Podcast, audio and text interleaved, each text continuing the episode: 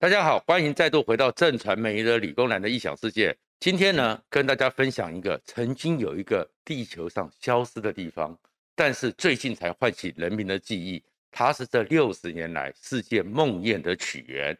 中国最神秘、最恐怖的金银滩。如果你喜欢这个频道的话，请记得在右下角小叮当里面按赞、分享和订阅，谢谢大家。在一月八号凌晨一点四十五分的时候。在整个中国青海地区突然传出了一个大地震，那当然，因为其实那边呢幅员广阔，人烟稀少，也没有重大灾情，所以大家就知道啊，因为现在最近这几年，全地球好像就是地震又回到了频繁在，到处都有地震发作，台湾都已经出了很多地震，以为就看过去了。可是，一月九号一个画面出来之后，唤起了全世界好多人的惊恐和怀疑，因为。在整个青海这个六点九级大地震前的前一秒钟，突然之间在地面上被人家拍掉一个画面，从地面上冲出了一整片的白光，直冲天际。那整个白光往身上一冲之后，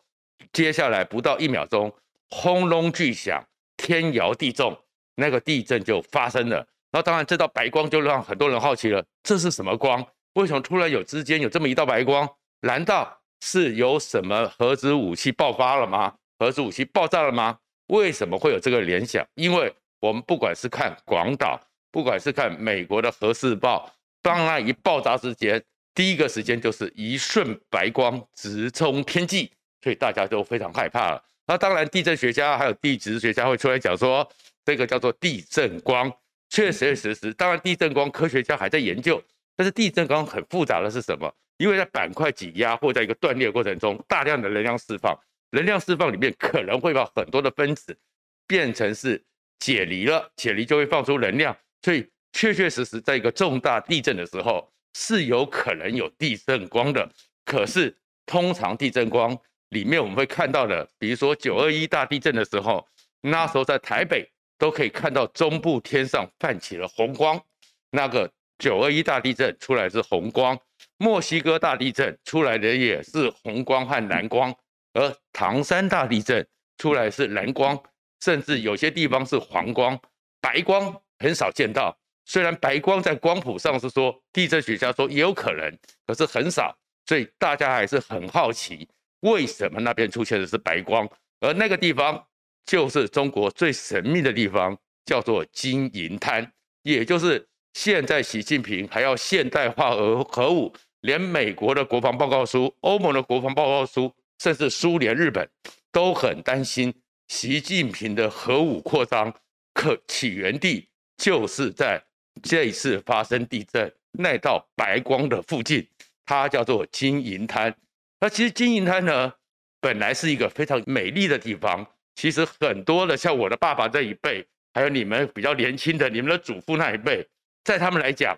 那个地方曾经是一个充满浪漫、梦幻的地方。我们的爸爸、你们的爷爷奶奶可能都有唱一首歌，在那遥远的地方有位好姑娘。那首歌，这首老歌，唱的就是金银滩。那个是在一九三零年代，整个当时中国还在动荡，还在整个复杂过程中。当时的中国一位音乐家王洛宾走到了青海那个地方。碰到了一个藏族的女孩叫卓玛，有一段浪漫的故事，所以他就写了这个，在那遥远的地方，有一位好女孩，纪念她的这个浪漫的情怀。所以很多人在那个时候，在那遥远的地方，这首歌也是我们上一辈二三年级生他们年轻的时候很爱哼的一首浪漫情歌。可是这个浪漫情歌在后来一九五八年之后，金银滩不见了。那些浪漫的卓玛，他们这些浪漫的女孩，藏族女孩也被牵走了，因为中国把它秘密的搞成了是中国做核弹的试爆基地。事实上，毛泽东呢，当年美国因为核子弹打赢了这场对日战争、太平洋战争，成为世界独强。接下来不到三年后，苏联也试爆了核子弹。毛泽东在一九五一年就开始去思考。他是不是也要做原子弹？要做原子弹，怎么去做？要找谁来做？谁来教？筹备了四年，到了一九五五年，毛泽东正式在中共中央政治局下决心、下命令，中国也要想办法做出核子弹。这个时候，有一个最神秘的故事就出现了。我们知道说，整个毛泽东去打了韩战，韩战之后打完之后，还是有一些部队驻扎在北韩，最后最后一支神秘的部队要从北韩撤退的时候。他们已经在天寒地冻那边待了好几年了。撤走的时候，政委书记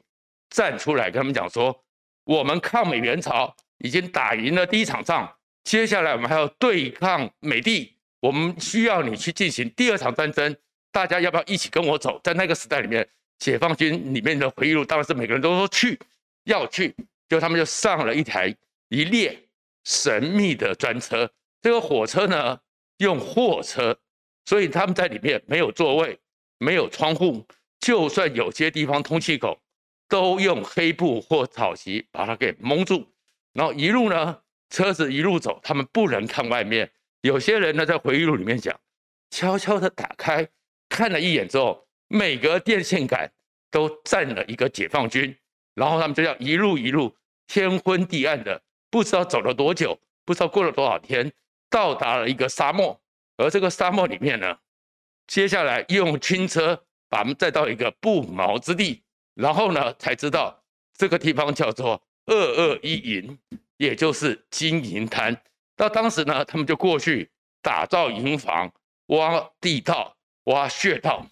开始去准备。直到一九五八年，中国呢就在地图上把这个一千一百平方公里，大概半个新北市这么大地方。在地图上彻底消失，中国从此没有金银滩这个地方。中国在青海这边，这些原来在那边放牧的非常美丽的好姑娘藏族，通通移走，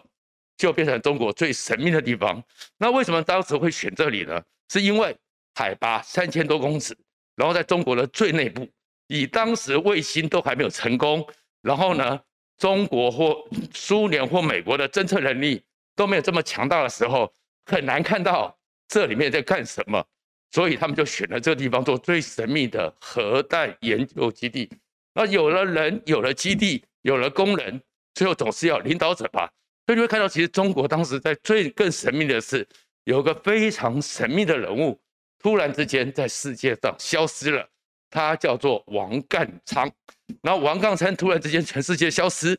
当时几十年后才解密。他就是回到了中国，帮中国做了这个原子弹。坦白讲，在那个一九上个世纪的前半段，当时的中国人面对西方东迁，面对于受到列强压迫，确确实实有很多的人才。比如说，我们台湾现在最骄傲的张忠谋，他从来没有在台湾受过教育，但是也是在那个时代里面，因为是当时想要建设国家，让中国。是华人站起来，然后他后来他选择台湾是他的祖国的张忠谋，也是在那个时代到了欧美留学，最后创造出了改变世界。当时还有一个人，也是中国核弹的关键人物，叫做钱三强，是整个领导中国研究核弹的理论团队的领导者。钱三强是谁？他的师傅，他的老师叫做居里夫人，你就知道他辈分和位阶有多高。而王淦昌呢，在江苏常州人，在二三十岁，因为非常聪明，送到欧洲去，开始去学学一些新的近近代物理、现代化理论。而这王淦昌神秘到什么程度？他跟过三个老师，他他当研究生的时候，他会去想到一些见解，想到一些突破，然后跟老师讲，老师听了说，哎，很好。结果他这三个老师都因为他的见解。拿到了诺贝尔物理奖，而这个王淦昌呢，竟然如果这么厉害，怎么突然不见了？直到后来中共原子弹发明之后，试爆成功，中国站起来之后才知道，他为了帮中国做原子弹，跑回去之后隐姓埋名十七年，就在这个金银滩开始偷偷摸摸的做出协助指导中国做出原子弹，而他改名叫王金，所以没有人知道他是谁。没有人知道王淦昌怎么不见了，才知道原来他去帮中国做原子弹。一九六四年罗布泊的原子弹一爆，也改变了世界上很多状况，包含中华民国台湾的一个历史。我们先前有讲过，那个时候当美国 CIA 把中国真的成功试爆原子弹的情报给了蒋介石之后，蒋介石简直是万念俱灰，所以他一整晚都在看那些资料。最后天亮的时候，坐在涵碧楼看着日月潭，跟着蒋经国、蒋纬国流下眼泪说回不去了。因为当中国有这样的武器之后，蒋介石还想要靠武力反攻大陆，几乎不可能了。所以呢，蒋介石台湾后面也做了一些改变，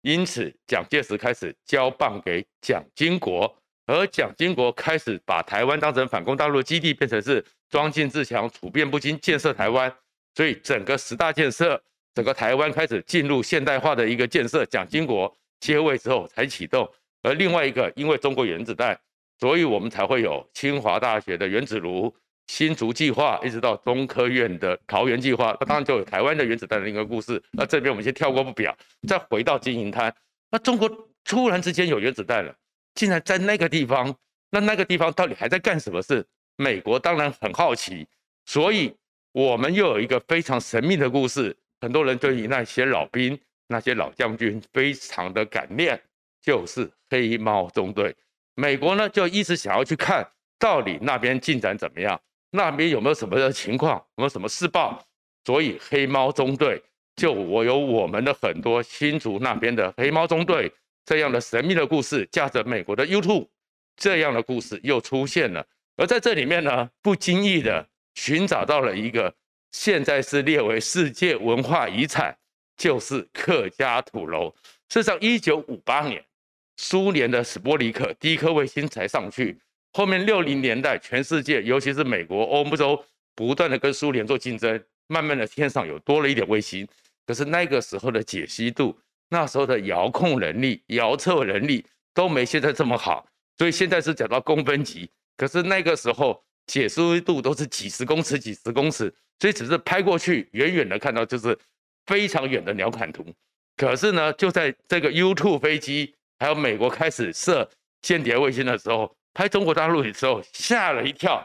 在东南沿海，特别是福建一带的山区，看到了一颗又一颗，在地图上写这个高空涵照图里面圆筒状的东西遍布在地面上，好几个。那是什么？因为美国当时在全世界开始做原子弹。做原子炉的时候，核能电厂都是这样一个圆筒圆筒的东西，所以美国就开始怀疑，CIA 就怀疑是不是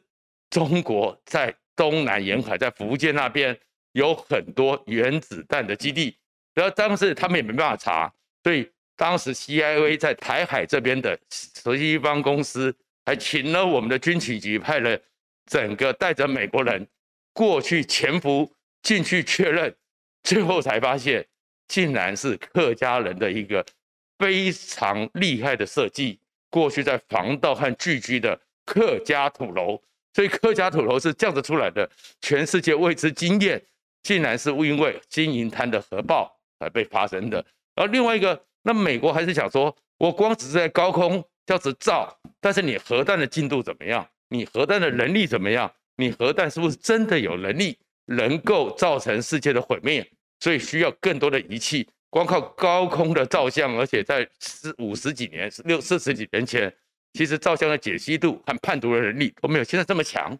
所以一定要好好的丢一点点设备，比如说震动，比如说辐射线，比如说温度的变化，这样的一个仪器丢几个仪器丢过去。那当然，因为中国试爆之后，大家都知道在罗布泊了，所以台湾那时候还参与了一个协助美国。更神秘的计划叫做“奇龙专案”、“奇龙计划”。那美国就想说，那一定要在周边放一些仪器，地震仪、温度仪、辐射的测速，才知道中国是不是又做了核爆，中国的核子弹的能力到哪里，中国的核子弹的各种参数是什么？而这些仪器怎么送到这样边远的西青海金银滩呢？只有用飞机送。可是当时因为 U2，苏联也给了中国防空飞弹，好几架的 U2 也被中国给打下来了，也不可能再这样子大喇喇飞过去。就算飞过去，你也不可能把这些仪器放下去。所以当时美国 CIA 就讲了一个“奇龙计划”，但是这个奇龙计划用飞机送把人载过去，把仪器放下去，如果出事怎么办？这些人就有点像 Mission Impossible 一样，如果出了事情，你自行负责，概不承认。所以那时候就从我们台湾这边三十五中队选了一个空军的一个孙培正上校，挑了二十五个人，这叫做敢死队。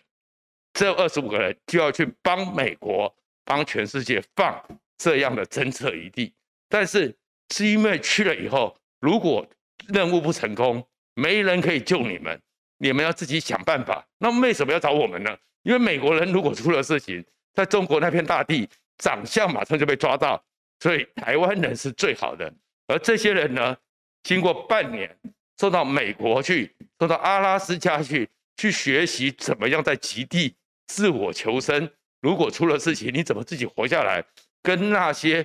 原住民学习怎么样自我生存、野外求生，训练好之后，又训练他们开了西幺三洞，所以他们呢，特别都成功之后，悄悄地运到了泰国，从泰国的一个军事基地，慢慢的在夜间灯光静默、无线电静默。开始看着天上的北极星，因为雷达也不行开，看着天上朝那个方向，事先研究好地形，贴着地形低空飞行，希望能够躲过当时中国的雷达没那么强，飞过缅甸，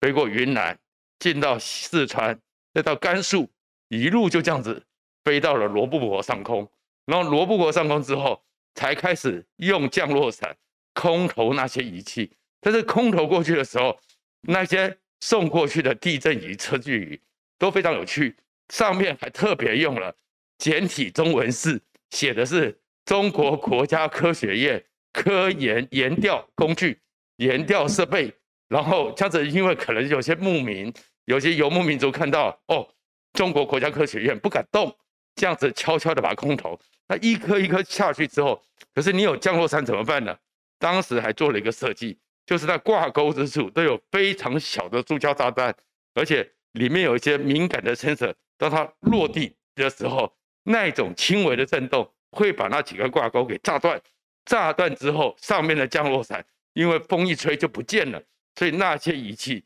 就放在罗布泊的周边。美国是用这种方式跟我们台湾合作，才能够把这样的仪器送过去去观测。中国核子弹的能力，核子弹的工作，但是好了，再下一个问题，这样的情况，这样的数据怎么接收呢？所以又变成是美国 CIA 又派了人，找了雪巴人，爬到喜马拉雅山，面对中国那一边，在七千三百海拔的高度建了接收站，所以就在几十年前，透过这样的状况，我们才终于把金银滩的核子。到底是怎么回事？到底有什么秘密？到底中国的原子弹做到什么程度？开始掌握出来，然后这就是为什么最近金银滩的一个大地震引起大家震惊的原因。那当然，到了一九九零年代末期，中国的核子技术也好了，中国改革开放也有钱了，他们就说把这个二二一营呢给放弃掉，这个开始是解禁，然后呢变成了叫做西海区。又让藏民回去，可是中国是不是从此就没有像过去一样那样秘密的研究原子弹更先进呢？最近美国卫星又发现说，在金银滩一直到德令哈这个附近的高速公路上有三排五十几个的类似核弹发射器，而这样的洲际飞弹在那个位置呢，打不到台湾，打不到南海，打不到日本，但是可以打到印度。可以打到苏联的南部、俄罗斯的南部，所以是不是中国又在那边重启核弹、重启做一些新的计划？所以引起了世界的关注。尤其习近平在过年讲话的时候又说要核武现代化，也因此金银滩会不会再给全世界带来新的梦魇？中国的穷兵黩武会不会在金银滩那边继续破坏那个在那遥远的地方美丽姑娘的故乡？全世界都在关注着。谢谢大家。